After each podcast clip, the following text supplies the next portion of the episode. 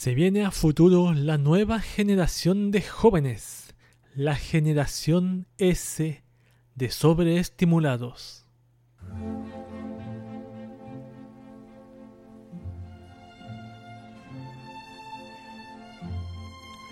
Esto es algo que se viene observando hace muchos años atrás. Tiene que ver con los niños, padres y la tecnología actual. En esos años vimos a padres regalando teléfonos móviles a sus hijos tal como si fuera un juguete. También a esos mismos padres pegados a la pantalla del móvil más tiempo de lo normal. Pero todo esto no es más que la punta del iceberg, porque estas maneras de crianza van a tener o están ya teniendo consecuencias. Niños del futuro que no sentirán ganas de hacer cosas debido al constante sobreestímulo, además de convertirse en personas intolerantes, impacientes, perezosos y emocionalmente débiles. Estos artículos como el de hoy son textos que se deberían rotar en Internet hoy con frecuencia constante, y ojalá algún padre o futuro padre pueda reflexionar en esto y tomar decisiones que cambien para bien el futuro de sus hijos. Niños hoy, intolerantes mañana, en el podcast de QV de hoy.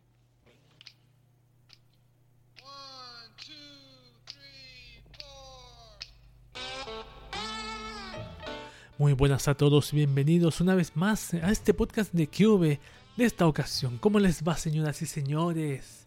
Ya estamos en el mes de junio, empezamos en marzo, mitad de marzo, abril, mayo, junio. Yo estuve más de dos meses grabando sin falta, aquí siempre al pie del cañón Cube. ¿Cómo les va, señoras y señores, damas y caballeros? ¿Cómo están pasando su cuarentena? Gente de todo el mundo. Irlanda, Argentina, México, tantas partes que están escuchando este podcast aquí, lo cual agradezco también. Más rato voy a leer, dar un vistazo a esos países que escuchan este podcast. Mientras tanto, este es el podcast de Cube, un podcast que les ofrece un menú consistente en tecnología, anime, internet, manga, Japón y una pizca de conspiranoia, paranoia para darle sabor y un poquito de, de una pizquita, pero solamente una pizquita nomás, un poquito de desconfianza bueno, a veces más que un poquito de desconfianza con lo que es Facebook y redes sociales y teléfonos. ¿Quién maneja este barco? Teléfonos móviles, por supuesto. ¿Quién maneja este barco? ¿Quién? ¿Quién? ¿Quién? ¿Quién? ¿Quién? ¿Quién? ¿Quién? Nada más y nada menos que Cube, el autor, creador, periodista y curador de contenido. Periodista es una forma de decir por redacción y todo ese tipo de cosas. Y curador de contenido que les concederá un deseo que duerman no, no, ya, ya concedí ese deseo. Ya hoy voy a conceder solamente que coman. ¿Cómo, se dice la palabra? De forma. De forma. Forma exacta. Porque lo que me acaba de pasar a mí el día de ayer. Yo ayer iba a grabar el podcast, pero no lo hice por el motivo siguiente: comí frituras al almuerzo y frituras a la tarde. Imagínense una persona como yo que una persona como yo que les gusta la fritura, una persona refinada, culta Comí hasta quedar lleno y aún así después de pasar cuatro horas aún en mi estómago no estaba preparado para más fritura. Porque ya empecé a comer y ya me sentía un algo, me sentía que mi estómago se ponía más duro, más de lo normal. Pero no hice caso a los, a los consejos de mi querido cuerpo, no lo escuché y seguí comiendo y así terminé con unas, unas ganas de solamente acostarme y dormir. Eso pasa cuando uno come demasiado de forma exagerada como lo hice anoche. Así que por eso no pude, no quise grabar el podcast, mejor dicho. No es que no pude, no quise, porque me sentía absolutamente indispuesto estomacalmente hablando. Disculpe si usted está comiendo mientras me escucha hablar. Que no, no, no, no fue mi intención intencionada. Personalmente yo aún estoy en cuarentena acá, no se ha levantado hace unos meses. Pero igualmente yo salgo a hacer unas compras específicas sin permiso, claro, por supuesto, pues soy un cube rudo, valiente, audaz. Aunque igualmente anda la policía por aquí cerca a veces, pero yo, yo, yo, yo, yo sé cuidarme. Y a comprar cositas más específicas para mí o para mis familiares. Por ejemplo, tal el día, mi pasado mañana voy a ir a comprar de nuevo. O a comprarme algunas cosas para, para el aburrimiento. que tengo ahí unas cositas ahí para el aburrimiento. Pero no hago compras como compras tipo prendas de vestir que quería yo hacer. Por ejemplo, yo quería comprarme unas botas cafés. Porque yo tengo unas solamente unas negras, unos bototos negros, unos tipos militares. Y quería comprarme unas cafés para tener otras para cambiar. Pero lamentablemente como pasó toda esta mierda del corona mierda, corona mierda no, no pude tener ese, esa prenda porque donde iba a ir se supone el centro de Santiago está cerrado desde marzo está cerrado bueno. es como una es como está cerrado. la mayoría de los locales están cerrados pero solamente los imprescindibles están abiertos es como una, ciudad abandonada un poco así un poquito en algunas en algunas partes pero yo por lo menos estoy bien estoy bien de salud he bajado de peso bueno, con la comilona que hice ayer, no, subí. ¿Cuánto estoy pesando? 87, creo. llegué a pesar 84 y medio, a pesar 87, weón. Subí como 3 kilos en, un fin de semana. wow, impresionante, weón. Pero yo, yo, bueno es que yo, yo sé cuidarme la semana para, para bajar de peso otra vez estoy pendiente y lo hago y, me funciona. Estoy tranquilamente, hago un poco de actividad física. No me siento mal por estar encerrado, pero lo que sí estoy haciendo cambios en mi vida diaria, por ejemplo, acostándome un poco antes. Hoy ya no lo hice porque ya son más de la una de la mañana, pero no importa, yo lo hago por el podcast solamente. Tendría que haberlo hecho más temprano, pero las mismas vicisitudes del día no las alcancé a hacer. Y el tiempo se me pasa más rápido que no sé qué, bueno, eso es lo más, lo más, lo más raro de todo esto. Quiero aprovechar este último momento, que este poquito de tiempo que queda, para saludar a la gente de sus respectivos países que escuchan este podcast, porque yo dejé de hacer esta, tradición. Saluda a la gente de Irlanda, de Argentina, esto es de ayuda menor. De Irlanda, de Argentina, de Estados Unidos, de Chile, México, Venezuela, Perú, España también, que escuchan esto. Antes, cuando usaba solamente Evox, me escuchaba gente de, Estados Unidos, Argentina, España y no me acuerdo que otro país más. Otro país más que no recuerdo. Pero ahora hay una amplia gama de países, lo cual yo agradezco y les mando aquí un abrazo enorme. También a, todos ustedes y sus nacionalidades que son bonitas. Un día y me por allá de paseo. A Argentina solamente he ido una sola vez, pero tengo que volver algún día. Y también las plataformas que más son usadas, por ejemplo, la gente que más saluda a la gente que escucha en estos podcasts en Spotify, en el mismo Anchor, en Pocket Cast y en Google Podcast. Voy a comentar a propósito de esto que, que, que, tengo más tiempo. Últimamente, hace tres semanas, ha habido problemas con Google Podcast. Porque el podcast que yo subo, no, y, más o menos en 15 minutos ya está disponible en Anchor y en en Spotify y un poco más de tiempo en la misma Apple Podcast. En Google Podcast se demora más de 24 horas en subirse últimamente. Me he dado cuenta. ¿Por qué pasa esto? No lo sé. Pero yo por eso trato lo posible de crear el podcast lo más antes posible de tiempo para que esté disponible para la gente que lo escuche en Google Podcast. Porque es muy fácil en Google Podcast. o sea, clic en, el, clic en el link y play. Yo he visto en página web por lo menos es así, pero todas las demás plataformas está, pero la última que se sube, es la que se está subiendo actualmente, la última que está lanzando, subiendo en su plataforma es la misma Google Podcast. Algo está pasando y no sé por qué, porque antes no era tan, tan lento, se demoraba creo una hora. Una hora creo, pero a, lo mejor no sé que sea, sea por el tema del, del corona mierda, pero se está portando más o menos mal. Un abrazo para todos ustedes, gracias por escuchar este podcast humilde. Vamos con música. Nico Hanayo Rin Seiyus de Love Live cantando la famosísima After School Navigators. Una de mis canciones favoritas, de, sobre todo en el concierto, la forma en cómo lo cantan, cómo se mueven, aquí mismo en el podcast de QB.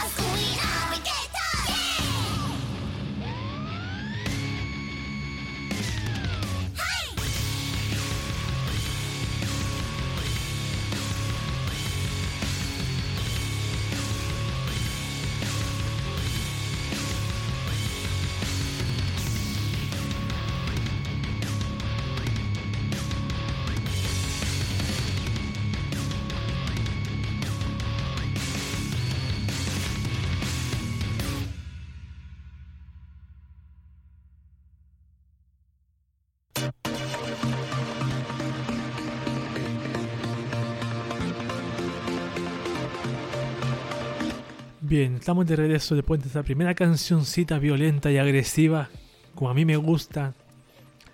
Y comenzamos con lo que es las noticias de tecnología.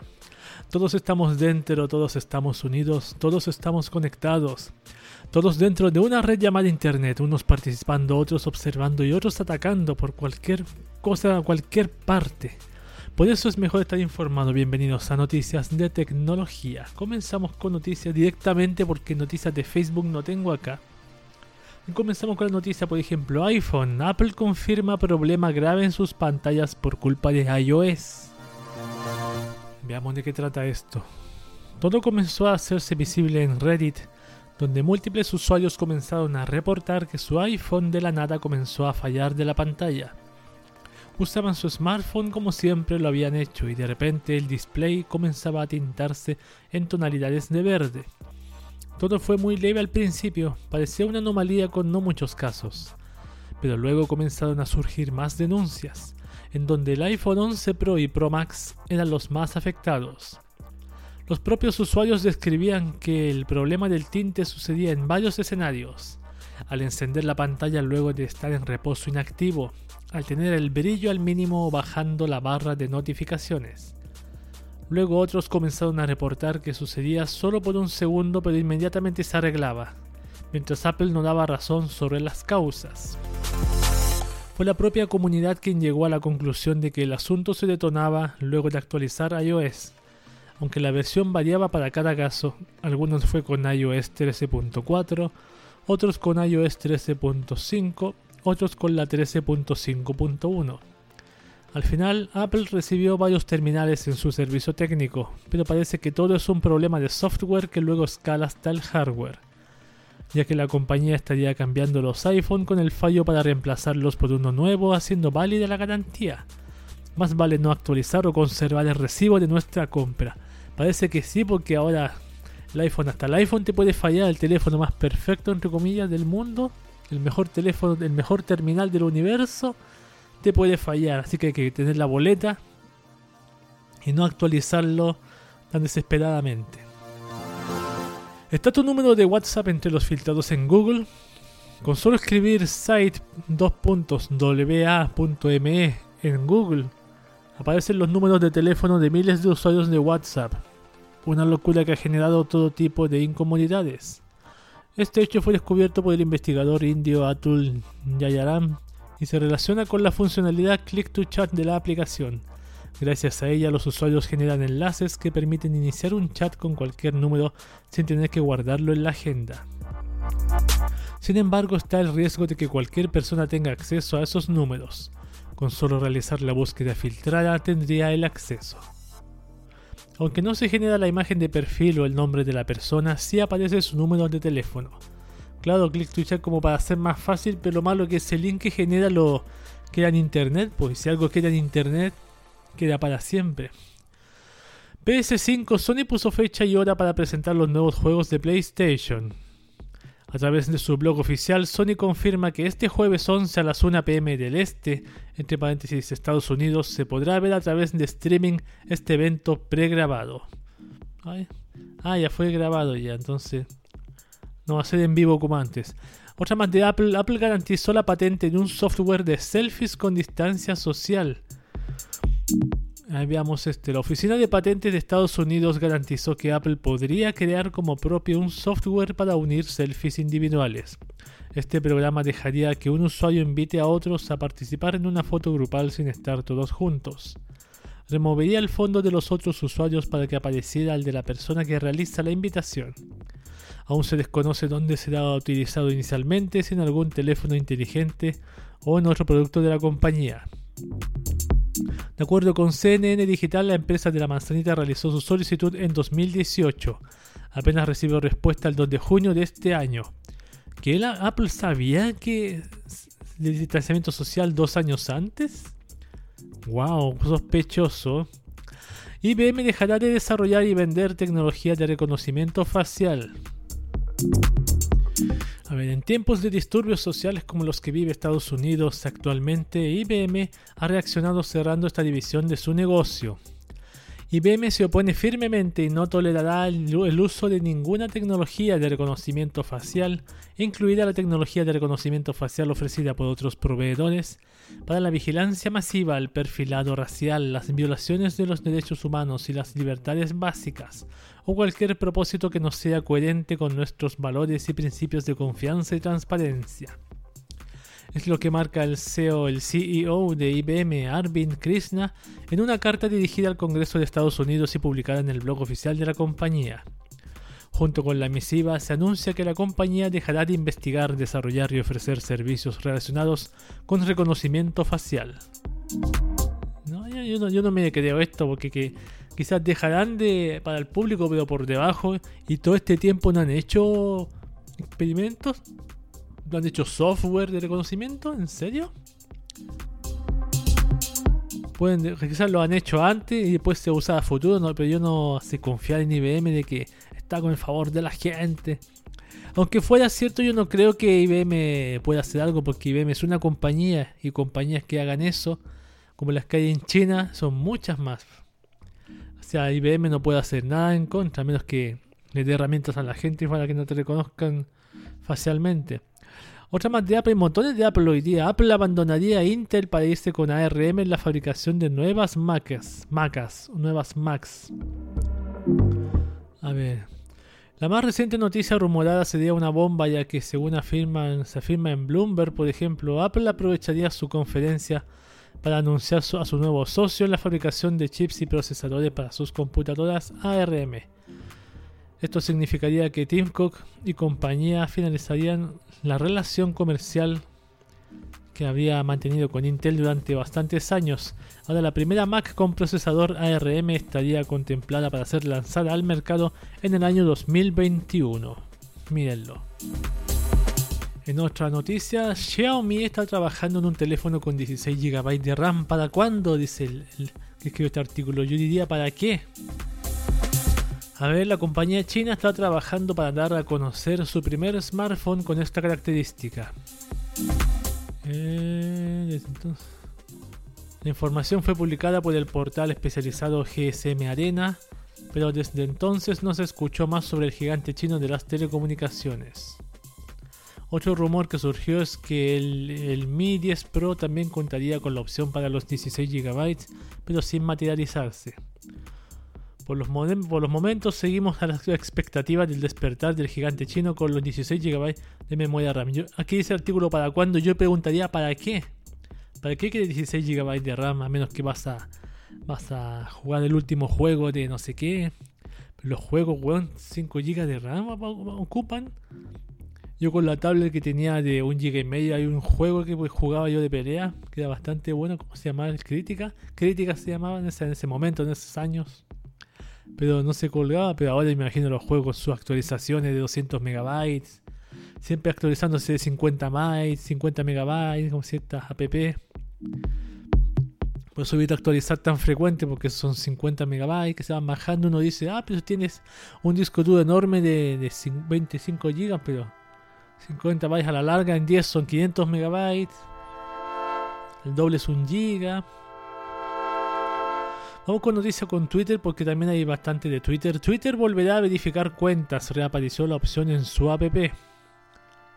Había estado suspendido en 2017 mientras que la red social se enfocaba en otras mejoras en su aplicación. La red del pajarito está lista para el relanzamiento y mostró que la opción reapareció. Lo descubrió, se descubrió al momento de ingresar a su cuenta al ver el ítem de solicitud de verificación. Lo descubrió una persona hasta que descubren novedades en la app.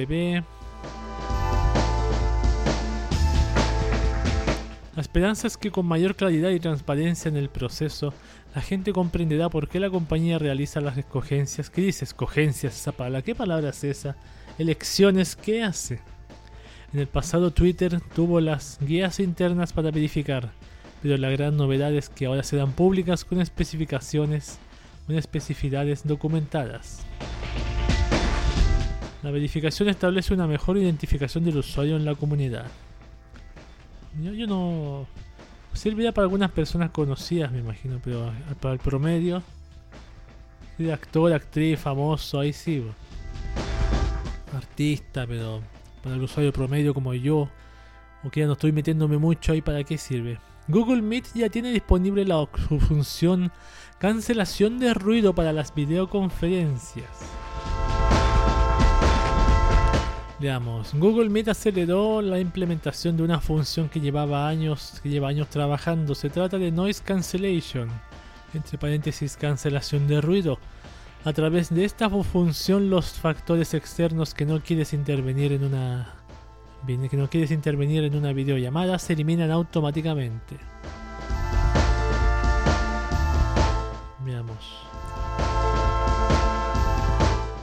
¿Qué ruidos se van a eliminar? La tos, estornudo, respiración fuerte. Esos son lo- los sonidos que van a eliminar, los típicos de, una conversación. Nintendo, los hackeos son más graves de lo que se esperaba. A ver, hace poco Nintendo hizo público que alrededor de 160.000 cuentas de usuarios se encontraban en riesgo de ser vulneradas e incluso algunas sí sufrieron de inicios de sesión no autorizados.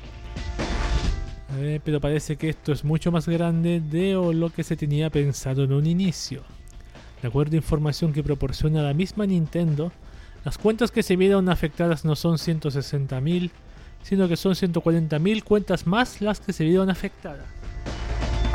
Esto quiere decir que cuando se reportaron estos hackeos a cuentas de usuarios, hubo alrededor de 300.000 cuentas que estaban siendo atacadas. Como resultado de estos ataques, Nintendo decidió reiniciar las contraseñas de las cuentas afectadas por estos ataques, cuentas que se encuentran principalmente ligadas a consolas Nintendo 3DS, 2DS y Wii U. Vaya, vaya, así que Nintendo Claro, ese era el, problema que tenían cuando. No sé si era el mismo cuando tú escribías la clave y te marcaba el OK si estaba la letra correcta, algo así. No sé si sería ese. Google Duo emula esta función de Zoom para las videoconferencias. Veamos. Veamos cuál. Ahora en Google Duo se podrá meter en una sala de conferencia a través de un enlace es decir, el hecho de añadir el contacto a través del número telefónico que quedó atrás. Quien desee crear una sala de video chat tendrá la opción de generar un enlace y compartirlo a quienes quiera incluir.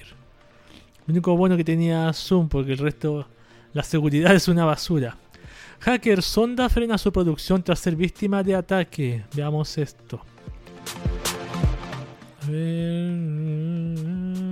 A ha tenido que frenar su producción por completo en varias partes, plantas alre- alrededor del mundo debido a que fueron víctimas de un ataque por parte de un grupo de hackers, aunque poco a poco ha vuelto a la normalidad, así lo confirma la propia compañía para Ars Technica. La producción se detuvo por completo en plantas de Turquía, América del Sur y Ohio desde el martes 9 de junio por la tarde. Hasta los hackers están aburridos, weón. ¿Por qué habrá sido? Buena pregunta. Apple iniciaría la producción del iPhone 12. ¿Está repetido? Dentro de dos semanas, a ver. ¿Tengo repetida? Creo que sí, me suena repetida, weón. Eh, a ver, veámosla. Apple iniciaría la producción del iPhone 12 dentro de pocas semanas. Dice la reciente filtración donde se afirma que la producción en masa del iPhone 12 se iniciaría el próximo mes de julio de 2020. Existen algunas demoras derivadas de la contingencia por el coronavirus COVID-19, pero el proceso actualmente se encontraría en plena fase de Engineering, Validation and Testing o EBT. La proyección es que terminarían para finales de este mes con toda esta parte para arrancar producción a, a principios de julio. Weón, me llama la atención que esta empresa, Apple, están trabajando como si no pasara nada, weón. O sea, sí llama la le llaman la atención a, a Elon Musk porque dice que los trabajadores tienen trabajado si no serán despedidos, pero Apple todavía sigue trabajando a toda máquina, weón. Microsoft dice que personalizar Windows 10 con software de terceros es una violación a la DMCA. Veamos esto. Dice utilizar este programa llamado un programa llamado Ninjutsu OS estaría siendo considerado por la compañía como una violación a la Digital Millennium Copyright Act o DMCA así lo reportan los amigos de Torrent Freak tras revelar que el 6 de junio de 2020 la Business Software Alliance o BSA presentó una queja de violación a la DMCA a nombre de Microsoft en contra de Ninjutsu. Se argumenta que deshabilitar las características de Windows 10 representaría una alteración de licencias de uso y violaría los derechos de autor pertenecientes a Microsoft. Lo más raro es lo raro es que tú tienes Windows 10 en tu computador, pero el software propietario de Microsoft todavía no es tuyo. Windows 10 no es tuyo. A la larga a lo mejor no vas a, a la larga a lo mejor vas a tener que ni siquiera el computador en donde descargues el software va a ser tuyo, quizás sea propiedad de la misma Microsoft. Qué, qué raro, weón, qué feo lo que hace Microsoft cada vez más. Como ya no vende software por disco, ahora lo, lo vende en línea. Un solo Windows 10 se va actualizando y nada más. Pero ahora, ahora te, te pone esas tremendas limitaciones, weón. Twitter te obligará a leer lo que compartes en tu cuenta para evitar desinformación. Eh, Twitter acaba de implementar una nueva función a su interfaz en donde muestra una notificación si pretendes compartir o dar retweet a un enlace que no has abierto. Tal como señala la publicación en su cuenta oficial de soporte, esta nueva modificación ha comenzado a ser probada en Android pero no se ha liberado por completo para todos los usuarios. Promover discusión informada. Aunque al final es una mera sugerencia y no se bloqueará que los usuarios comparten algo sin haber leído antes. Pero el movimiento de intención con esta innovación por lo menos sí resulta significativo. Bueno, que Twitter te obligue a, replantearte lo que estás tuiteando. Yo lo encuentro malísimo porque uno puede tuitear cualquier cosa, pero si quieres tuitear algo distinto a, la, a lo que dice todo el mundo, al pensamiento único, a la mente colmena. Y sobre todo Twitter, esta última noticia dice, Twitter se pondría más Facebook que nunca agregando reacciones a publicaciones. Yo, o sea, sí lo revelan algunas publicaciones en la propia red social donde se muestran cómo funcionarían estas reacciones en el marco de su interfaz móvil. Aunque todo esto debe ser tomado con sus debidas reservas, ya que por lo pronto se trata de algo no confirmado al 100%, pero casi un hecho. O sea, vamos a tener los me gusta, me enfada. Bueno, los me gusta ya están. Cuando son los me gusta, me alegra, me sorprende, me entristece, me, enfada. O sea, son seis, cuatro emociones, mejor dicho. Así de limitado. Te obligan a usar tweets que no, eh, emoticons que expresan, entre comillas, cualquier tontería, en vez de usar el texto que expresa muchas más cosas. Es como yo pienso una forma de evitar que tú expreses lo que piensas. Porque cuando tú expresas lo que piensas, ahí queda la grande. Ahí te borran el tweet, te borran el comentario de Facebook. Pero cuando colocas eso, el me, enoja, me enfurece, me, alegra. Son como condicionamientos de respuesta a la propia gente de esas redes sociales. Esas han sido las noticias de tecnología de esta oportunidad. Vamos con música Larkensiel Blu-ray Eyes, el opening de DNA cuadrado aquí en el podcast de Cube.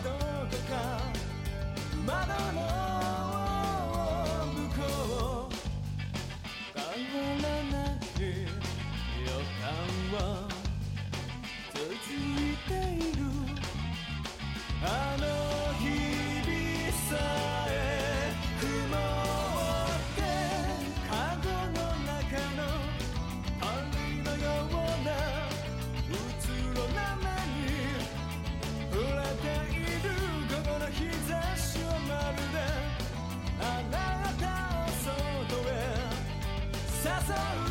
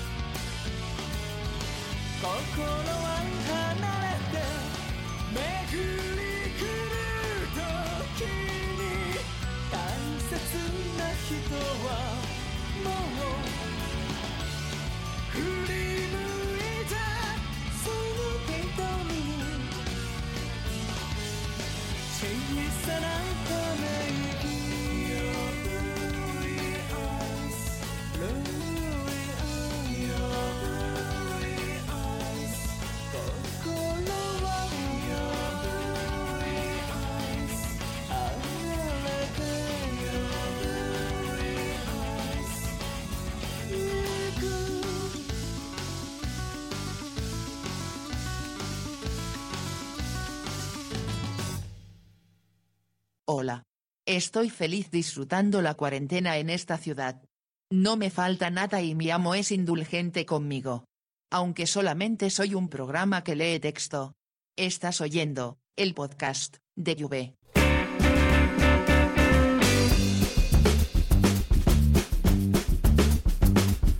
Ya estamos de vuelta acá en el podcast de Cube ahora con la sección de noticias interesantes. Cuando uno desea estar informado, no falta la noticia que demuestra que sumar tecnología más mucho tiempo libre da lugar a lo más inimaginable.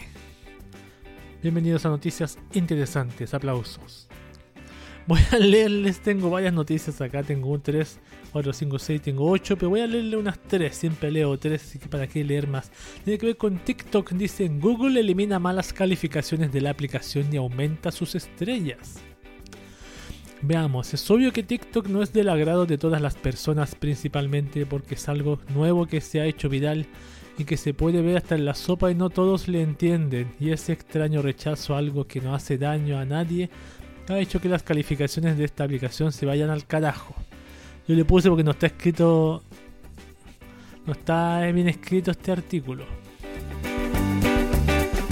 Ponerse de un lado de esta absurda guerra de plataformas de video es básicamente una pérdida de tiempo. Cada plataforma ofrece cosas distintas y están dirigidas a audiencias diferentes, pero parece que hay gente que no entiende que el mercado de aplicaciones se enriquece con la competencia y comenzaron a calificar negativamente la aplicación en la Google Play Store.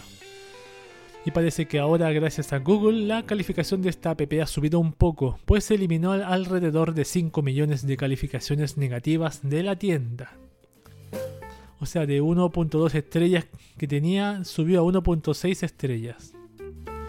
Tampoco es que callar las opiniones de los usuarios sea la respuesta correcta, pero sí es cierto que muchas de las bajas calificaciones que se dan son solo por capricho y no por verdaderos problemas con la aplicación. Actualmente TikTok tiene una calificación de 1.6 estrellas de 5 posibles, pero antes de que Google borrara aquellas calificaciones negativas, la aplicación tenía 1.2 estrellas solamente. Al parecer estos reviews fueron eliminados porque las personas solamente descargaban la aplicación para poder calificarla y después la desinstalaban de inmediato, lo cual podría demostrar que solamente la bajaron para afectar la calificación sin siquiera haberla usado. No me malinterpreten, también me molesta ver videos de TikTok por todos lados y con una calidad terrible en todos los sentidos, pero eso no quiere decir que debemos comportarnos como niños y atacar algo solamente porque no nos gusta, cosa que hace la gente el día de hoy, en todos lados. Y la mayoría lo aprueba. Sin duda es un caso de estudio interesante sobre el comportamiento del mercado y la respuesta del público ante los productos. Claro, yo pienso, tú sabes que siempre en redes sociales, en, en YouTube hay, como mencioné hace tiempo, hay eh, páginas que te ofrecen, por ejemplo, 100 reviews de 5 estrellas por tantos dólares, por tanto dinero, y te tienes 100 más. Yo creo que es por eso, puede ser por eso, puede ser por gente, como dice ahí mismo, que la descarga, la califica negativamente y la borra. Lo malo es que Google detectó eso, así que a la larga lo va a aumentar más que no sé qué. Vamos con la siguiente noticia. Ex ingeniero de la NASA crea un circuito de obstáculos para ardillas digno de American Ninja Warrior. No sé qué es American Ninja Warrior, así que no me cuesta imaginarme. Mark Roberts, un ingeniero que durante un tiempo trabajó para la NASA. A pesar de haber estado dentro de la administración de la aeronáutica y el espacio, su popularidad no llegó a través de la famosa corporación estadounidense. Mark se ganó el reconocimiento colectivo gracias a su inteligencia, misma que fue mostrada por él en su canal de YouTube que hasta la fecha tiene 11,6 millones de suscriptores. Recientemente Robert posteó un video que lleva camino de ser el más reproducido de su canal en solo 24 horas alcanzó las 8.7 millones de reproducciones. Se trata de un comedero de pájaros que al mismo tiempo es una especie de circuito de obstáculos para ardillas. La gran particularidad es que tiene un estilo del famoso programa de TV American Ninja Warrior. Según explica el mismo Mark, todo comenzó hace aproximadamente nueve años. El ingeniero creó un comedero de pájaros porque simplemente quería apreciar a los emplumados llegar a alimentarse a su jardín. Situación que terminó sucediendo, pero aparte atrajo a otros invitados, las ardillas. Esto no le molestó para nada al ex empleado de la NASA. También disfrutaba de los pequeños roedores, pero llegó una situación que lo cambió todo. El artículo que había creado se vendía en internet como un dispositivo a prueba de ardillas. Dicha particularidad, aparte de no haber sido implementada por él, tiene un funcionamiento nulo. Las ardillas pueden acceder a la comida de los pájaros sin mucha dificultad. Lo que lo motivó a hacer uso de su maravilloso ingenio y en realidad creó el comedero de pájaros a prueba de ardillas. En el video posteado en YouTube se aprecian una serie de obstáculos que las ardillas van asumiendo y los van superando. Es importante resaltar que las pruebas no le hacen daño a los roedores, simplemente los alejan de la comida de las aves. Pero finalmente no logra el objetivo de alejar a las ardillas, solo les dificulta el reto que igual terminan completando. Según lo dice en el mismo video, las ardillas podían ir directamente a la estación donde está la comida. Podían ir por el suelo y subir a través del tubo que sostiene la madera con la comida. Pero el mismo instinto de este animal lo empuja a ir por la parte de arriba, muy parecido a lo que hace en su hábitat, que es desplazarse por encima de las ramas de los árboles. O sea, una mierda de video, porque estamos con cosas. Ah, vamos con la última noticia interesante. Video en TikTok sale mal. Su autora podría ir a prisión 10 años tras incendiar 60 hectáreas de bosque. Esto es lo típico de, de los youtubers que se mandan este tipo de cagadas. Es normal para ellos. Las autoridades forestales de México iniciaron un proceso administrativo contra una joven por iniciar un incendio en un bosque mientras grababa un video para la red social TikTok. Se presume que la persona estaba haciendo malabares con bolas de fuego. La acrobacia salió mal y las llamas arrasaron con 60 hectáreas en el cerro del Teposteco. Esta zona está ubicada en el pueblo Tepoztlán Morelos. Según reseñó el portal Excelsior, la Comisión Nacional Forestal o CONAFOR informó que el fuego estuvo vivo durante tres días. Las autoridades necesitaron la asistencia del helicóptero de la Guardia Nacional para acabar con las llamas. La zona que se incendió se encuentra en unos riscos que están cercanos a una comunidad llamada Santo Domingo Ostopulco.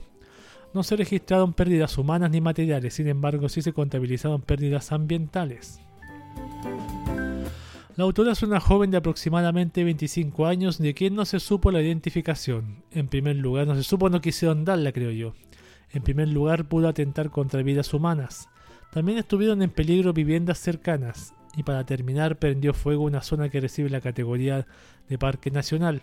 Desde CONAFOR manifestaron que realizaron un informe y lo entregaron a la Pro- Procuraduría Federal de Protección al Ambiente para que realice la denuncia.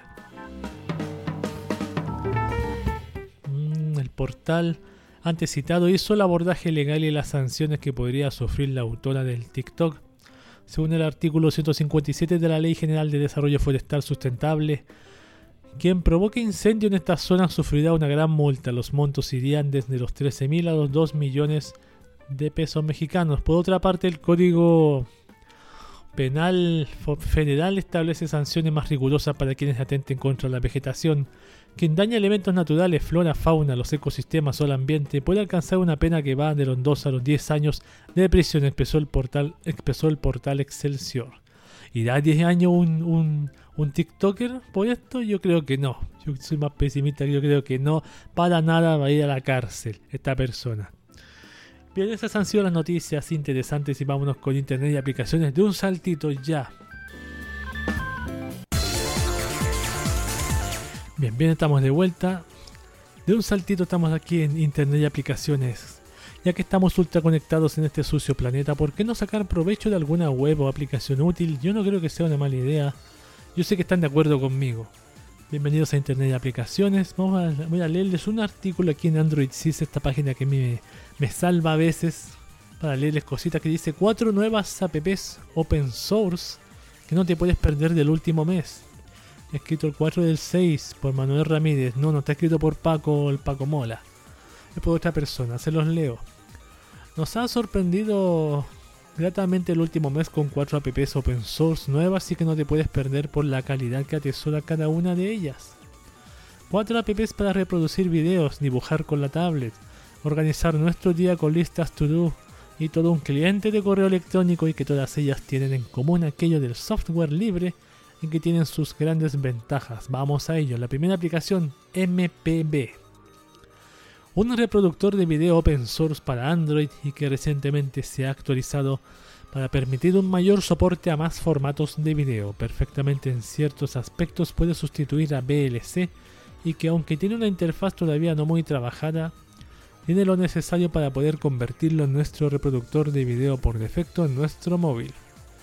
Un reproductor que llega desde Windows para hacerse valer como una importante alternativa a tener en cuenta cuando buscamos pesos livianos, funcionalidad y que encima pueda hacer retransmisiones de video en red desde la última posición que dejamos de ver esa serie o película.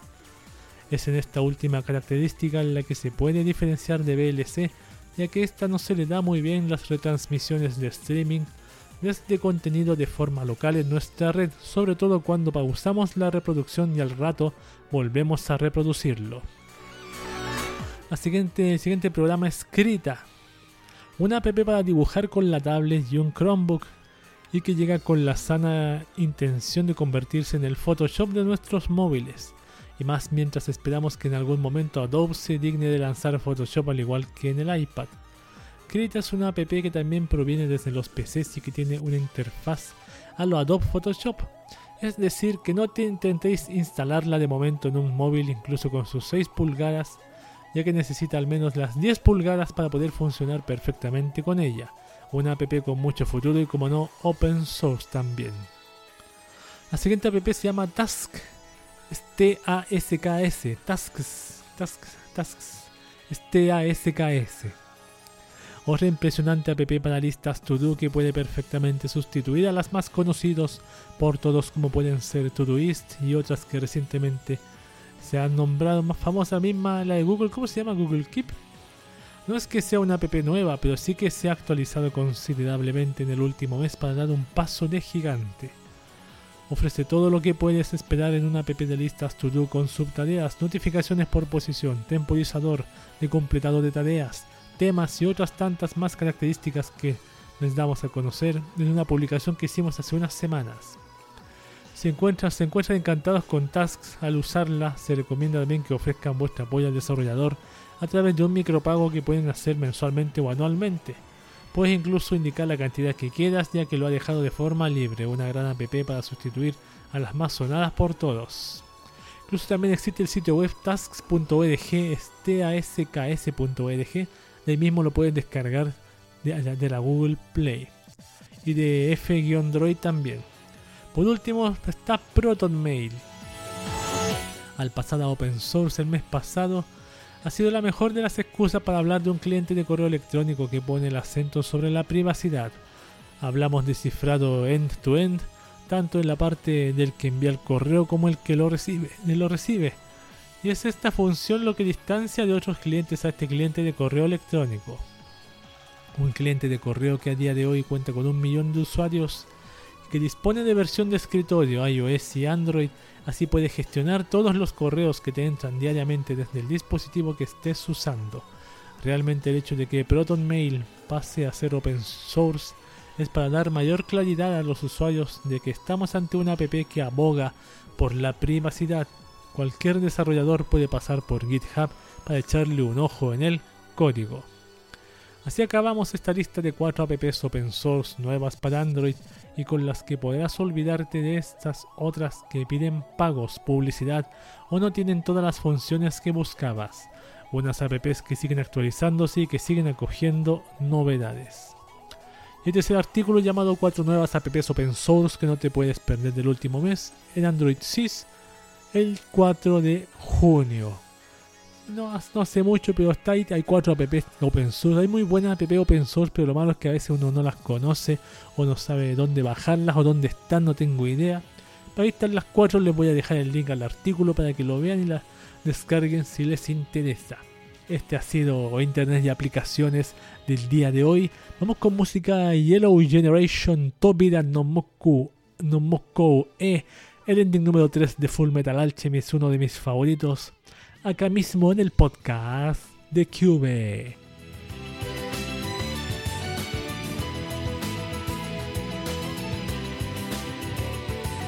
確かめるように握りしめた身でうざってい法則をぶち壊していけ傷ついた足を休ませるくらいな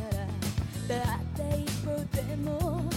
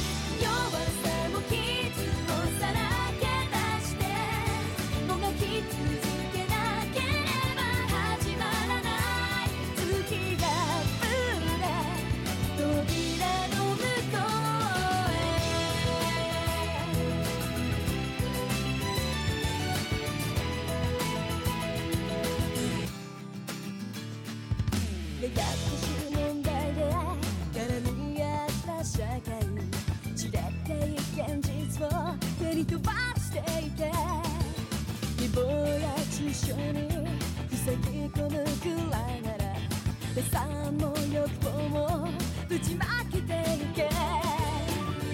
乱れたノイズかき消して知ら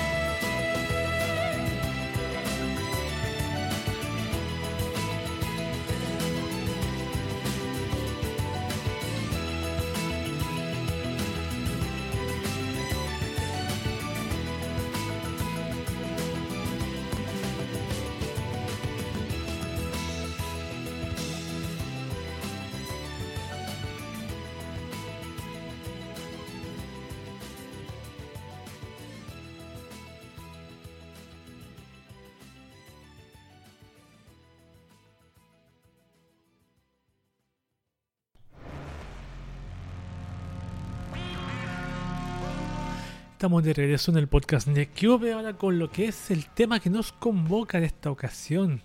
Hay noticias que puedes dejar pasar y otras en donde no te puedes quedar indiferente si lo haces. Quizás creas que el mundo no es un lugar para caminar silbando. Voy a arreglar un poco el micrófono. Ahí está bien. Hoy les traigo un artículo que pillé en, en un blog que, se llama Bebés y más, un blog que estoy viendo cada vez con más frecuencia, que tiene artículos bastante eh, buenos relativos con lo que es familia, tecnología y educación. Y me pillé con un artículo que era el artículo re antiguo del 2017, pero bastante bueno, que incluso se puede aplicar actualmente. Dice lo siguiente, nuestros hijos tienen un estado emocional devastador. El texto que se hace viral y tiene razón está escrito por Lola Robati el 7 de septiembre de dos- de 2017, actualizado el 19 de febrero de 2020, en el mismo blog llamado Bebés y Más, un blog del conglomerado de Shataka Gembeta. No me acuerdo cómo se llama el conglomerado, aquí parece aparece al final. Ah, de Webedia, de web, conglomerado de Webedia. Perfecto, yo voy a leer porque lo voy a, lo voy a contar y se van a dar cuenta de muchas cosas que esto dice. Se ha hecho viral el texto de un artículo de Victoria Prudey, terapeuta ocupacional con amplia experiencia en niños, editado, traducido y compartido por Sandra Ramírez en el perfil de Facebook de Sin Gritos ni Castigos, es una cachetada de realidad sobre el devastador estado emocional de nuestros hijos. Nuestros hijos tienen problemas, son víctimas de una tragedia silenciosa y, por supuesto, los padres somos los responsables de ello. Les invitamos a conocer un texto que nos hace reflexionar sobre la forma en la que estamos educando a nuestros hijos y sobre qué queremos para ellos. Aquí empieza el artículo que se hace viral. Hay una tragedia silenciosa que se está desarrollando hoy por hoy en nuestros hogares y concierne a nuestras más preciosas joyas, nuestros hijos. Nuestros hijos están en un estado emocional devastador. En los últimos 15 años, los investigadores nos han regalado estadísticas cada vez más alarmantes sobre un aumento agudo y constante de enfermedad mental infantil que ahora está alcanzando proporciones epidémicas. Las estadísticas no mienten, uno de cada cinco niños tiene problemas de salud mental. Se ha notado un aumento del 43% en el TDAH, creo que es el trastorno de déficit de atención, no recuerdo. Disculpe si no recuerde.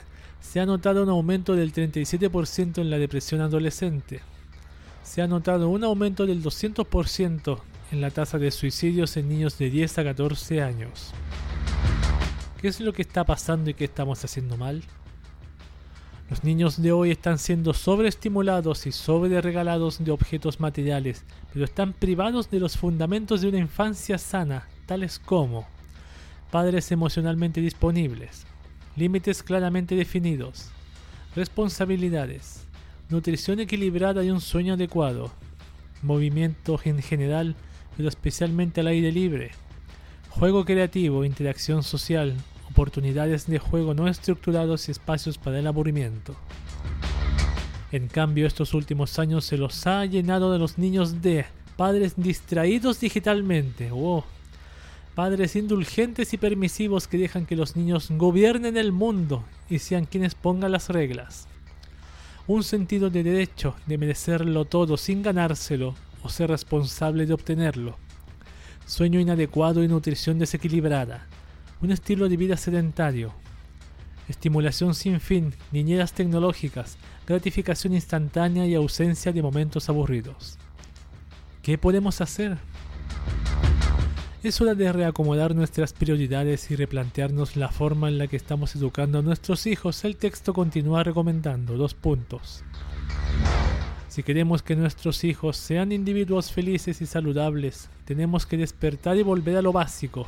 Todavía es posible. Muchas familias ven mejoras inmediatas luego de semanas de implementar las siguientes recomendaciones. Vamos a ver.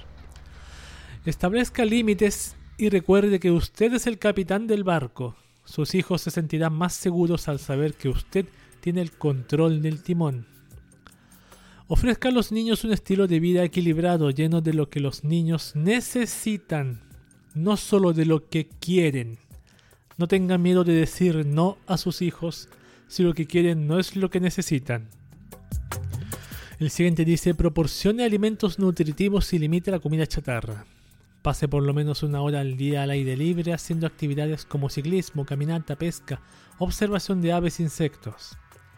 Disfrute de una cena familiar diaria sin teléfonos inteligentes o tecnología que los distraiga. Jueguen juegos de mesa como familia o si los niños son muy chiquitos para juegos de mesa, déjese llevar por sus intereses y permita que sean ellos quienes manden en el juego. Involucre a sus hijos en alguna tarea o qué hacer del hogar de acuerdo a su edad. Ejemplo, doblar la ropa, ordenar los juguetes, colgar la ropa, desembalar los víveres, poner la mesa, dar de comer al perro, etc. Implemente una rutina de sueño consistente para asegurar que su hijo duerma lo suficiente. Los horarios serán aún más importantes para los niños de edad escolar. Enseñar responsabilidad e independencia.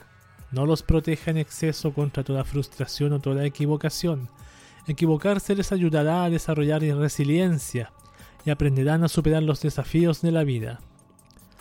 No cargue la mochila de sus hijos, no lleve sus mochilas, no les lleve la tarea que se olvidaron, no les pele los plátanos ni les pele las naranjas, si lo pueden hacer por sí solos, entre paréntesis 4 a 5 años.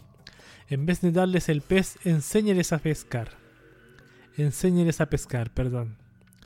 Enséñeles a esperar y a retrasar la gratificación. Proporcione oportunidades para el aburrimiento, ya que el aburrimiento es el momento en que, la, en que la creatividad despierta. No se sienta responsable de mantener siempre a los niños entretenidos. No use la tecnología como una cura para el aburrimiento, ni lo ofrezca el primer segundo de inactividad. Evite el uso de tecnología durante las comidas, en automóviles, restaurantes, centros comerciales. Utilice estos momentos como oportunidades para socializar, entrenando así a los cerebros a saber funcionar cuando estén en modo aburrimiento. Ayúdenles a crear un frasco del aburrimiento con ideas de actividades para cuando estén aburridos.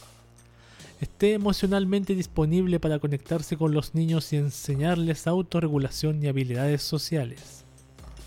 Apague los teléfonos por la noche cuando los niños tengan que ir a la cama para evitar la distracción digital. Conviértase en un regulador o entrenador emocional de sus hijos. Enséñeles a reconocer y a gestionar sus propias frustraciones e ira. Enséñeles a saludar, a tomar turnos, a compartir sin quedarse sin nada, a decir gracias y por favor, a reconocer el error y disculparse, entre paréntesis no los obligue. Sea modelo de todos esos valores que inculca. Por último, conéctese emocionalmente, sonría, abrace, bese, cosquillee, lea, baile, salte, juegue o gatee con ellos. Y este ha sido el tremendo artículo llamado Nuestros hijos tienen un estado emocional devastador. El texto que se hace viral y tiene razón, escrito por Lola Robati el 7 de septiembre de 2017, actualizado el 19 de febrero de 2020 en, en el blog, iba a decir Shataka, no, en el blog llamado Bebés y más del mismo conglomerado de Webedia. Esto que es que he leído acá es algo que absolutamente lo veo con mucha frecuencia. Padres que no están, que están como, no, no voy a decir que son malos padres, pero son... Yo creo que uno siempre se siente extraño cuando ve a un niño muy pequeño con un teléfono móvil más grande que su cabeza en su mano. Es raro porque no es, es como, es como cuando nosotros, por ejemplo, a mí me decían, o nosotros nos decían para que no lloráramos, no, no nos calmáramos, no molestáramos, nos sentaban frente al televisor y los demás conversaban en la otra habitación. Esto es con lo mismo con la diferencia que el televisor ya está en la mano del niño, no él no necesita ir, está las 24 horas del día con él en contacto. Cual en mi opinión es algo gravísimo, porque ¿por qué un niño puede tener un aparato? ¿Niño sabe manejar un aparato tan tecnológico como un teléfono? Sabe hacer llamadas, sabe hacer... O sea, yo creo que por supuesto que sí debe saber, pero considerando el riesgo que conlleva con la gente, con los, con los, los que piden imágenes sexuales, eróticas, los que dicen si no te desnudas le digo a tu papá tal cosa, le va a pasar esto. Considero que es muy riesgoso para ellos, yo en mi opinión, que ellos tengan acceso a internet. No digo que no tengan acceso a una tablet con juegos, no. O que, estén, que tengan acceso a internet, por ejemplo, a YouTube Kids, por ejemplo, pero que esté regulado, que tenga una, cuenta de YouTube creada para ellos, con canales que ellos pueden ver. Y que esté, esté- todos los días vea el padre, vea qué videos vio y con quiénes interactuó. Por supuesto, así tiene que ser, diariamente o semanalmente. Lógico, eso debería ser lo normal, pero eso parece que últimamente brilla en su ausencia. A ver, dice padres distraídos digitalmente. Padres distraídos digitalmente es el padre de hoy, en pleno siglo XX. Padres que están mirando más su teléfono que a su hijo. Su hijo quiere atención, pero el, padre se, se molesta porque lo molestan a él a mirar su teléfono, ver un nuevo meme de, de Instagram. Padres indulgentes y permisivos que permiten que los niños que ven en el mundo pongan las reglas. Claro, ¿qué pasa si no le dices que no al niño? Se pone a llorar. ¿Qué pasa si le quita el teléfono a un niño? ¿Te has dado cuenta si le quitan el teléfono a un niño lo que pasa? Un móvil hace un tremendo escándalo. Y le pasan el móvil para que no llore. Yo si fuera yo, nada de móviles. Como te digo, suelte una tablet con o con juegos o con videos de una cuenta limitados. Que yo haya revisado, que yo haya preparado de antemano, haya pre, haya pre, sea, un modo preactivo para que el niño no, no cubra, no sufra un riesgo de, como te dije, acoso, bullying, acoso, mejor dicho, digital, algún pedófilo le envíe eh, peticiones raras, peticiones no, pero no, no dignas, no, se dice, peticiones no para la edad de un niño, ese tipo de cosas. Un sentido de derecho de merecerlo todo sin ganárselo, ser responsable de obtenerlo. Yo la adolescencia de hoy la veo así. Dicen que todo lo que ellos quieren es un derecho, que lo, que lo merecen, sin ganárselo. Claro, es, es- tienen el derecho de que de tener lo que ellos piden, pero sin ganarse, sin hacer nada a cambio. Quieren solamente recibir y no dar nada. Sueño inadecuado, nutrición desequilibrada. Sueño inadecuado por el mismo móvil, lógicamente. Nutrición desequilibrada, mm, puede, puede ser. Estilo de vida sedentario. Estimulación sin fin. Gratificación instantánea y ausencia de momentos aburridos. Eso crea una dependencia tecnológica del niño. Todos estos aparatos, el teléfono móvil, las apps, el mismo Facebook, el WhatsApp, los mismos likes, al niño lo sobreestimulan en demasía. La dopamina se va a la mierda del techo. Rompe el techo y se va a las estrellas, weón. Por eso después todo le parece aburrido. A la larga es como un. Un. Un, droga- un drogadicto que lo único que le, le- da derecho a vivir es su droga, pero todo el resto le hace. No le, da, no le dan ganas de hacer nada, porque no le provoca emoción, no le provoca el mismo el misma incremento de dopamina que le que provoca la droga, y acá es lo mismo. Y no, no hagamos los tontos, si es verdad es así. La dopamina que tienen estos aparatos, y las mismas redes sociales, los likes, el me gusta, el sonidito cuando llega un mensaje, todo eso te afecta, todo eso te gusta.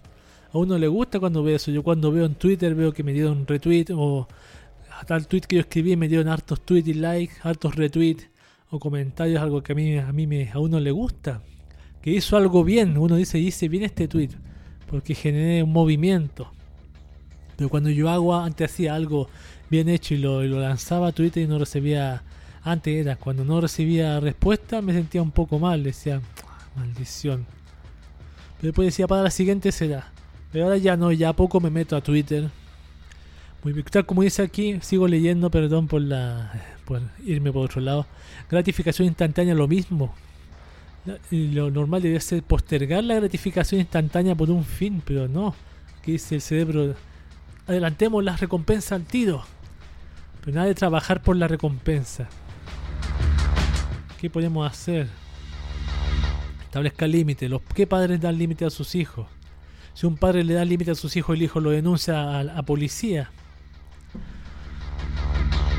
Ofrezca a los niños un estilo de vida equilibrado, lleno de lo que los niños necesitan y solo de lo que quieren. No tenga miedo de decir no, eso es otra cosa. Muy raro también el padre que tenga la valentía y la, y la voluntad de decirle que no, aunque el niño llore y haga una pataleta. Me acuerdo ese programa antiguo de una nana. Creo que está en el cable, a veces lo dan, de una nana que va a casa a educar niños. Y el niño le dicen, si hace el niño no quiere tal cosa, déjelo en su habitación. Y el niño se ve en la cámara que está toda la noche haciendo escándalo. No duermen toda la noche. El día siguiente están todo el día despiertos y la noche van a dormir. Y ahí, y ahí duermen generalmente. Ahí duermen toda la noche. Después como que se, se regulan. Se regulan. Claro, y los padres se angustian porque dicen, no, tengo que darle eso a mi hijo, si no, no va, va a ayudar toda la noche. Y ya le dice, yo prefiero que tu hijo se... Imagínate a tu hijo cuando tenga 20 años y reciba un no de una de alguien que diga que no, de un trabajo, una, una novia, por ejemplo. Va a hacer ese escándalo. Mejor cuidar que se sane hoy, que hagamos algo hoy, a que esperar en el futuro se agrave más. Y claro, pues la madre, al no pensar a largo plazo, pasa este tipo de cosas. Pero por ejemplo, esa mujer hace un muy buen trabajo de, ¿cómo se llama? La nana, nani, algo así. No me acuerdo el trabajo, pero muy bueno ese programa también. Yo lo, pocas veces que lo he visto he aprendido del tema. Alimento nutritivo y límite la comida chatarra. Ya eso es un problema, pero igual a veces los padres se pasan con su con darle bebidas de fantasía. Pase por lo menos una hora al aire libre. Ahora con las con las con las cuarentenas imposible hacer esto, pero es bueno. Caminata, pesca, observación de insectos. Muy educativo. Disfrute de una cena familiar sin teléfonos inteligentes o tecnología que los distraiga. Esto es algo que hacen todos niños, adolescentes, padres. Nadie respeta, weón. Cuando quiere el padre hacerlo, es muy difícil. Siempre una discusión en la mesa, pero algo que se puede lograr. Juegos de mesa, sí, está perfecto. Yo cuando chico, mi, mi, mi familia hacía eso, mi mamá. Jugábamos al ludo, al dominó, a la dama, teníamos esos juegos. Y jugaba yo con ella, con otra persona. Tengo esos recuerdos bonitos yo de, mi, infancia. Y jugábamos distintos tipos de ludo con las fichas. Eso ahí sinceramente es diversión. Yo digo, reconozco hoy que ahí nos divertíamos. No sé si decir sanamente, pero era diversión en familia, todos juntos. Lo mismo también jugar, ¿por qué no jugar videojuegos en familia? Eso también, para que no digan que ay, estoy en contra del videojuego, no. En cierto sentido sí, pero jugarlo en familia o usarlo para, para, para algunos, en algunos momentos específicos que te puede pasar sirve. Unos 10 minutos al día, ¿qué hace un videojuego? O a la semana puede tener algún beneficio. Involucra a sus hijos en alguna tarea que hacen del hogar. Hay gente que no hace esto. Para nada. A mí cuando chico no me hicieron esto. Implemente una rutina de sueño consistente. Esto tampoco. Enseñar responsabilidad e independencia. Tampoco. Nadie lo hace. No cargue la mochila a sus hijos. Eso es imposible. Yo siempre veo a los padres con la mochila de los niños. Siempre. Siempre. No lleve sus mochilas. No le lleve la tarea que se olvidaron. También. A mí mi mamá me hacía la tarea a veces. Pero claro, yo veo que eso no era muy bueno para mí. No era bueno. Enséñale a esperar y retrasar la gratificación. Eso nadie, ningún padre, ni los padres saben hacerlo, menos lo van a hacer un niño. Y así con muchas cosas más que no quiero seguir leyendo porque es cierto, hoy la, el ser padres, la, gente cree que ser padre es simplemente meter el pene en la vagina y eyacular y listo. Eso es ser padre. Y que nazca el niño. Eso es ser, eso es ser padre. Fin, es así de fácil. Claro, súper fácil tener embarazada a una mujer y tener un hijo como hombre. O como mujer quedarte embarazada del chico que te gusta, pero después eh, la educación de un niño, weón. Yo opino que es algo que no cualquiera deberían permitirle tener hijos. No cualquier persona. Debería haber. No cualquiera tiene permitirle la, la elección de tener un hijo que está embarazada. Yo soy adepto a eso, no cualquiera. Por estos mismos casos, pues yo veo niñas de 12 años embarazadas. Adolescentes de 15 años con hijos. Tienen que hacerse cargo. Bueno, menos mal que yo nunca caí, casi quizás caí en esa situación, pero menos mal que no nunca tuve la oportunidad, porque si no, no podría hacer esto, no podría estar haciendo este podcast, no podría tener el tiempo que tengo para mí. Eh, ¿Tendré hijos en un futuro? Yo quizás no creo, pero lo que sí me, me parece que me es muy difícil también hablar de estos temas con otra gente, otros padres, porque generalmente no te hacen caso. Dicen, no, si el niño, ta, ta, ta, ta, ta, ta". Y pasa todo eso. Es muy difícil un padre que le controle, que no le compre un teléfono a un niño. Es muy difícil. Porque además los mismos padres o los mismos familiares, las mismas abuelas le compran el teléfono al niño. El tío le impone el teléfono que el papá no, no respetan el- la- al padre. Eso también es lo malo que veo. La familia no respeta al padre y a la madre la decisión de ellos. Y quieren por la fuerza meterle un teléfono. Por la fuerza una consola que no es para él. Por la fuerza. Y ahí originan discusión en familia. Eso hay que lucharlo, algo que sobre todo hoy uno tiene que luchar más que nunca por, por el hijo, más que nunca, sobre todo con lo que es internet, los aparatos que se conectan a internet, más que nunca tiene que estar un padre ahí pendiente, porque siempre hay una persona con mala intención esperando que tu hijo se conecte, siempre, las 24 horas del día. Este ha sido el artículo que le, del tema que nos convoca de hoy. Muchas gracias por escucharlo. Vamos con música Masayoshi Yamazaki, One More Time, One More Chains.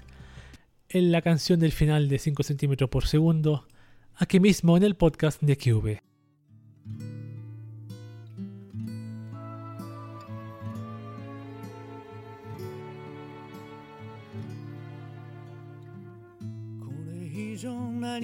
¿Qué 心は許されるの。どれほどの痛みならばもう一度君に会える One more time 季節よ移ろ。う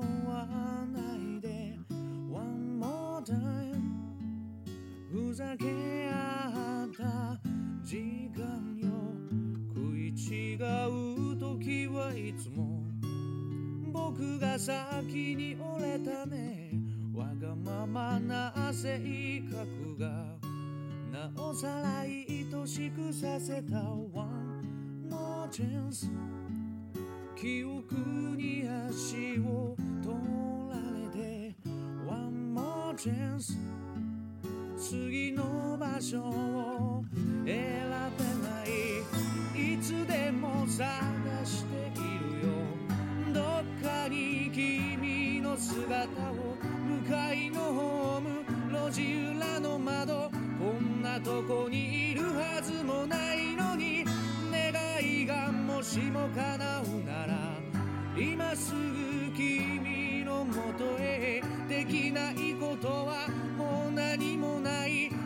てかけて抱きしめてみせるよ。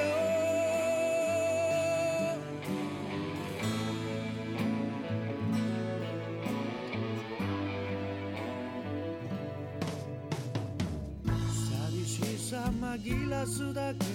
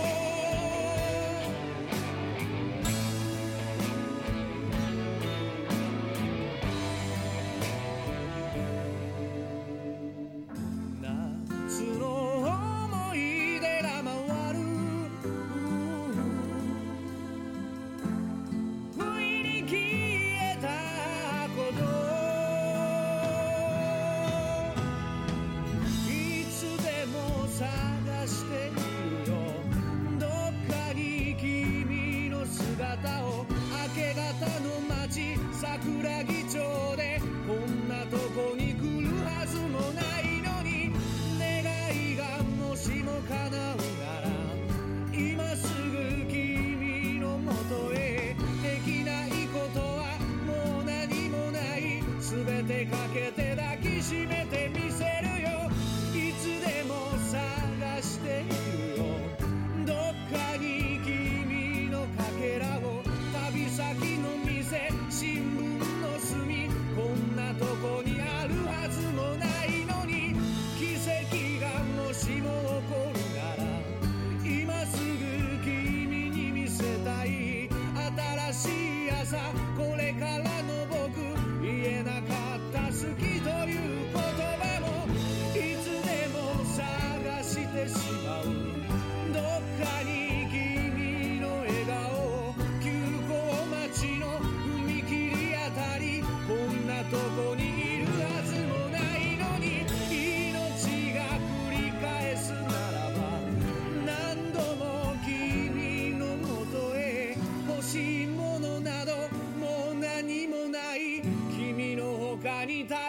sides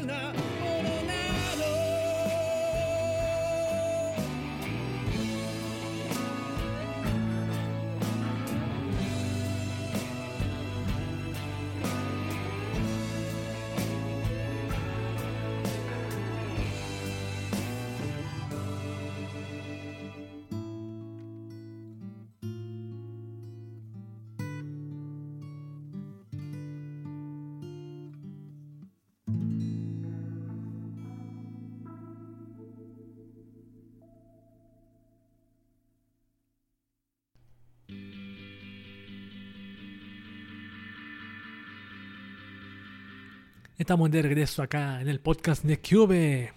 En cuarentena aún funcionando porque nadie se ha ido aquí en cuarentena. Estamos todos trabajando, todos, todo el equipazo, con noticias de anime.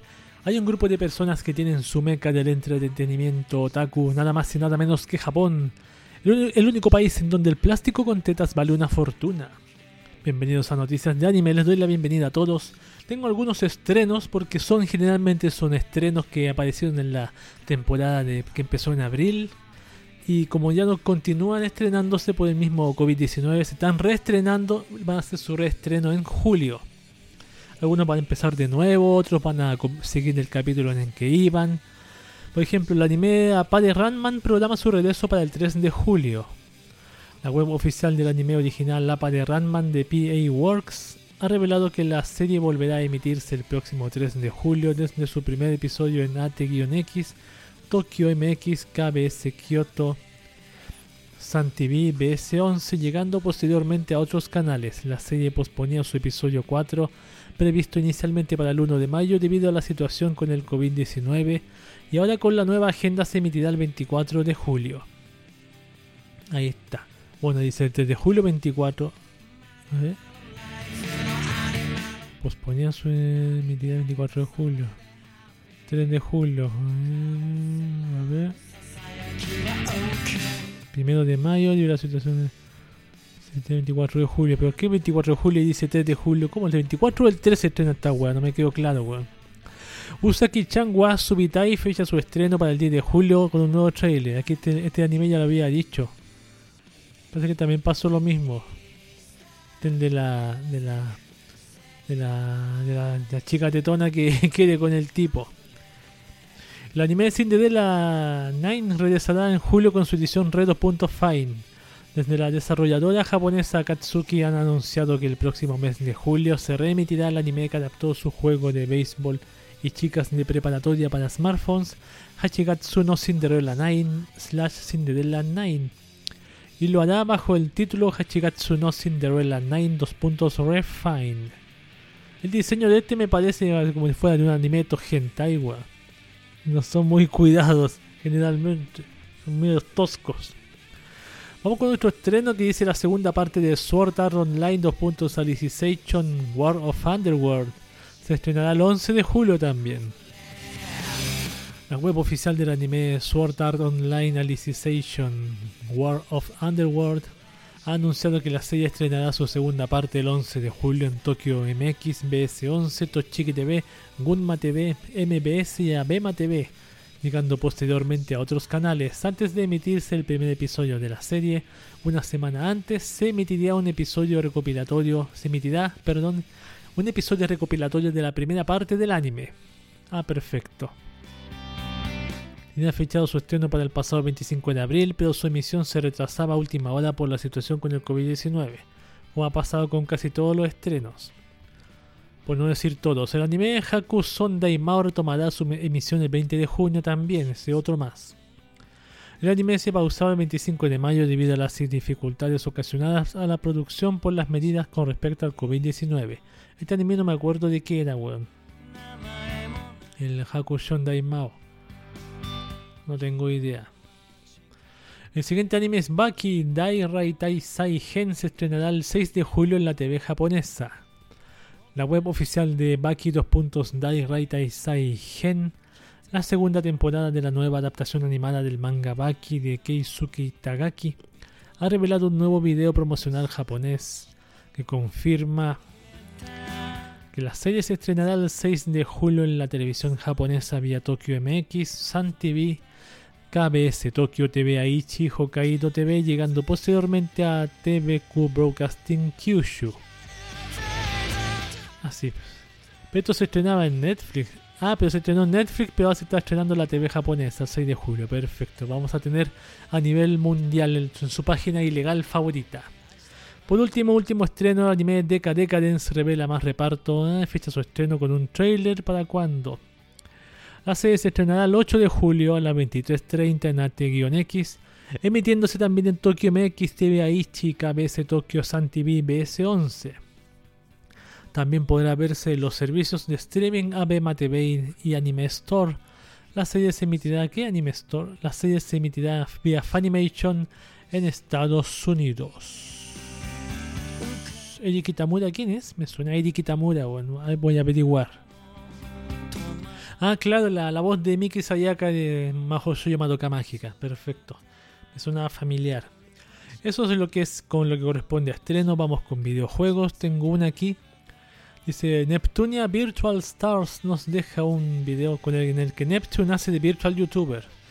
Desde Compile Heart nos ha mostrado un nuevo trailer de Neptunia Visual Virtual Stars, conocido como BBB Tunia en Japón, en el cual podemos ver a la protagonista de la franquicia de toda la vida, la mismísima Neptune, convertida en una virtual youtuber que nos habla del juego. En las PlayStation 4 de Japón el juego se lanzará el próximo 6 de agosto, mientras que a las de Europa y Norteamérica llegará ya el próximo año 2021. Ahí se ve bastante cute la, la mona así en Virtual YouTuber. Es posible que la dejen, podrían dejarla igual porque está bastante... Bueno, veo una imagen solamente aquí, pero sería genial una forma de promocionar los juegos, hacer las Virtual YouTuber a, la- a los personajes. sería- yo siempre dije eso el otro día, hace tiempo, decía que es el futuro. Cada mona de anime podría tener su Virtual YouTuber. Por ejemplo, una mona fa- famosa de una franquicia, tener su canal de YouTube y jugar juegos y esas tonterías. Vamos con noticias de manga, tengo algunas, no. Vamos con noticias de anime común y corrientes. Tengo un lote aquí pequeño. El anime Sacho Battle no Jikan retrasa su episodio 11. La web oficial de la adaptación animada televisiva del juego de estrategia para smartphone Sacho Battle no Jikan que significa Presidente es hora de la batalla, ha revelado que el episodio 11 de la serie se estrenará el 21 de junio, una semana más tarde del 14 de junio previsto inicialmente. El anuncio del retraso cita circunstancias relativas al proceso de producción, entre comillas. Como motivo del retraso, el 14 de junio se reemitirá en su lugar el episodio 10. La serie se estrenaba el 5 de abril en la televisión japonesa. Se estrenaba, como dice. Aquí se conoce a las chicas de Love Live Nijigasaki High School Idol Club Members en sus videos musicales animados. ¿Qué está pasando aquí con Love Live? Algo nuevo sacaron. La tercera unidad música musical de idols escolares de la franquicia Love Live Nijigasaki High School Idol Club ha colgado dos avances de los videos musicales animados de su nuevo single. Estas son noticias que a mí me interesan, por eso las estoy leyendo. Muteki Q Believer, en el cual se lanzará el próximo 29 de julio. Este es el primer single de la unidad que incluirá un disco con videos musicales animados. El tema principal, Muteki Q Believer, es un tema interpretado en solitario por Kazumi Nakasu, voz Mayu Sagada, ganadora de la encuesta online el pasado otoño para ser la cantante principal.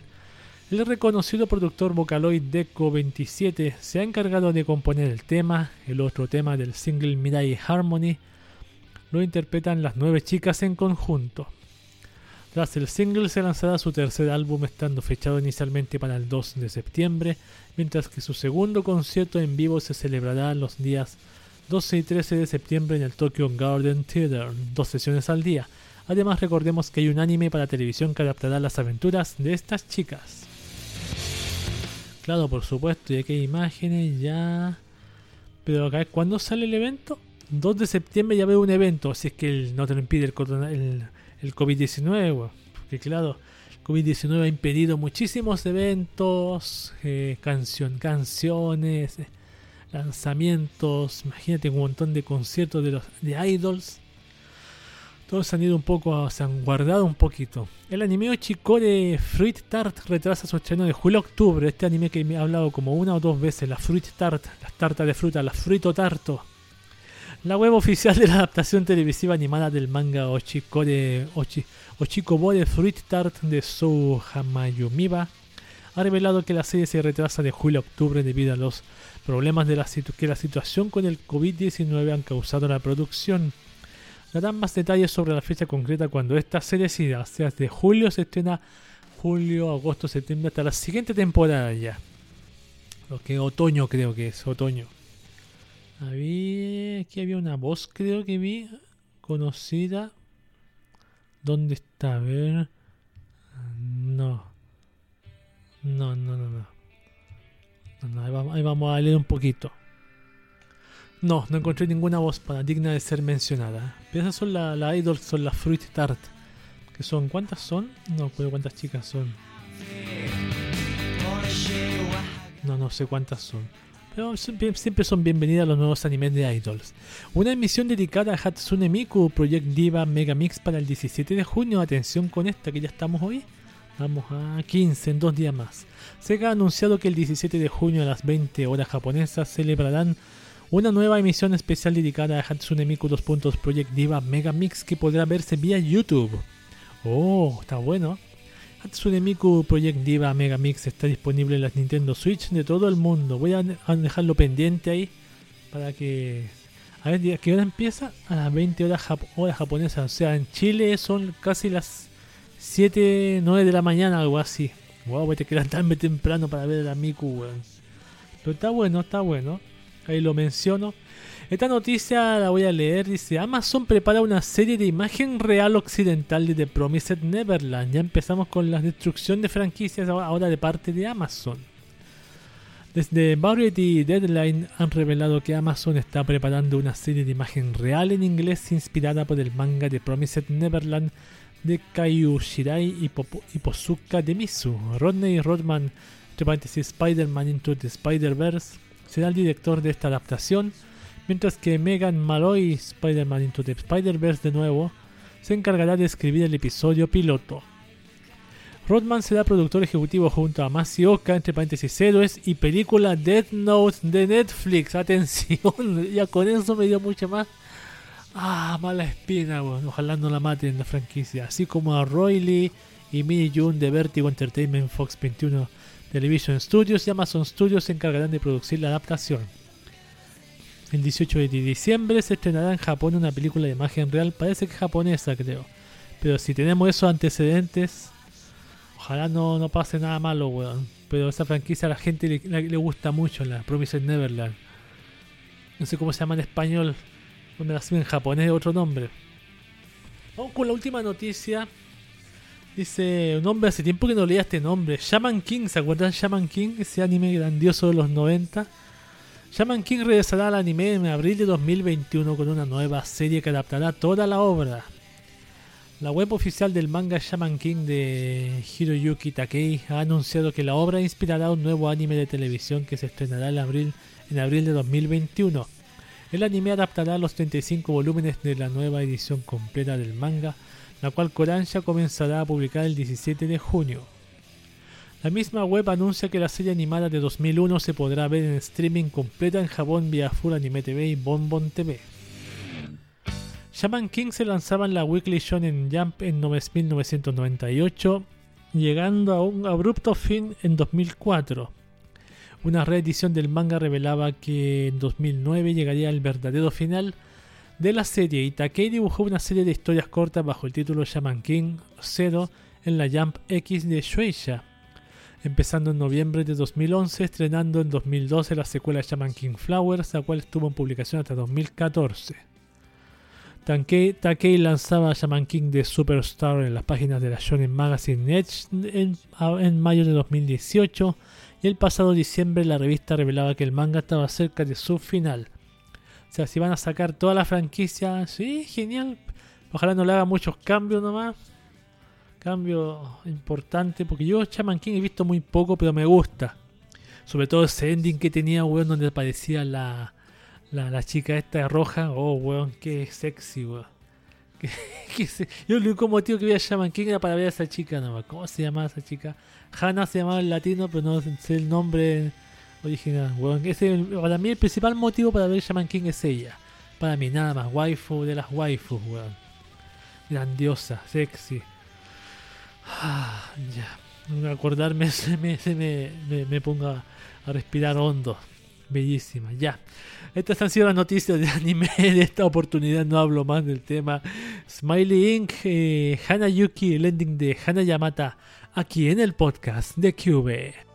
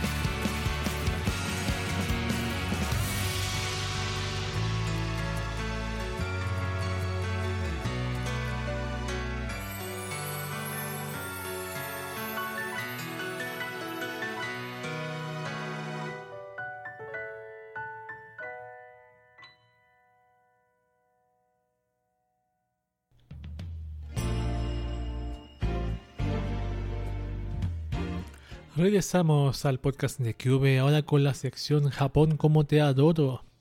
Todo es diversión y risas hasta que te das cuenta de que en Japón su sociedad a veces puede tener un comportamiento que a nosotros nos puede perturbar. Bienvenidos a Japón como te adoro, señoras y señores. Veamos cómo va la pandemia en Japón. Acá dice Tokio confirma otros 48 infectados, 20 trabajan en el barrio nocturno de Shinjuku. Shinjuku es como el barrio ese para los extranjeros. No estoy muy seguro, se me olvidó toda esa información. O sea, no ver más canales de Japan, videos de Japanistic, del tipo rondando ahí en, en Akihabara, en Shinjuku, contando todas esas cosas. Creo que voy a tener que volverla a ver de vez en cuando, para ponerme al día. Vamos con noticias entonces. ¿Qué cosas han pasado últimamente? Vamos a leer una noticia de tragedia. Quita la primera. Escolar se suicida saltando al vacío en un edificio de 55 pisos en Shinjuku, la misma Shinjuku.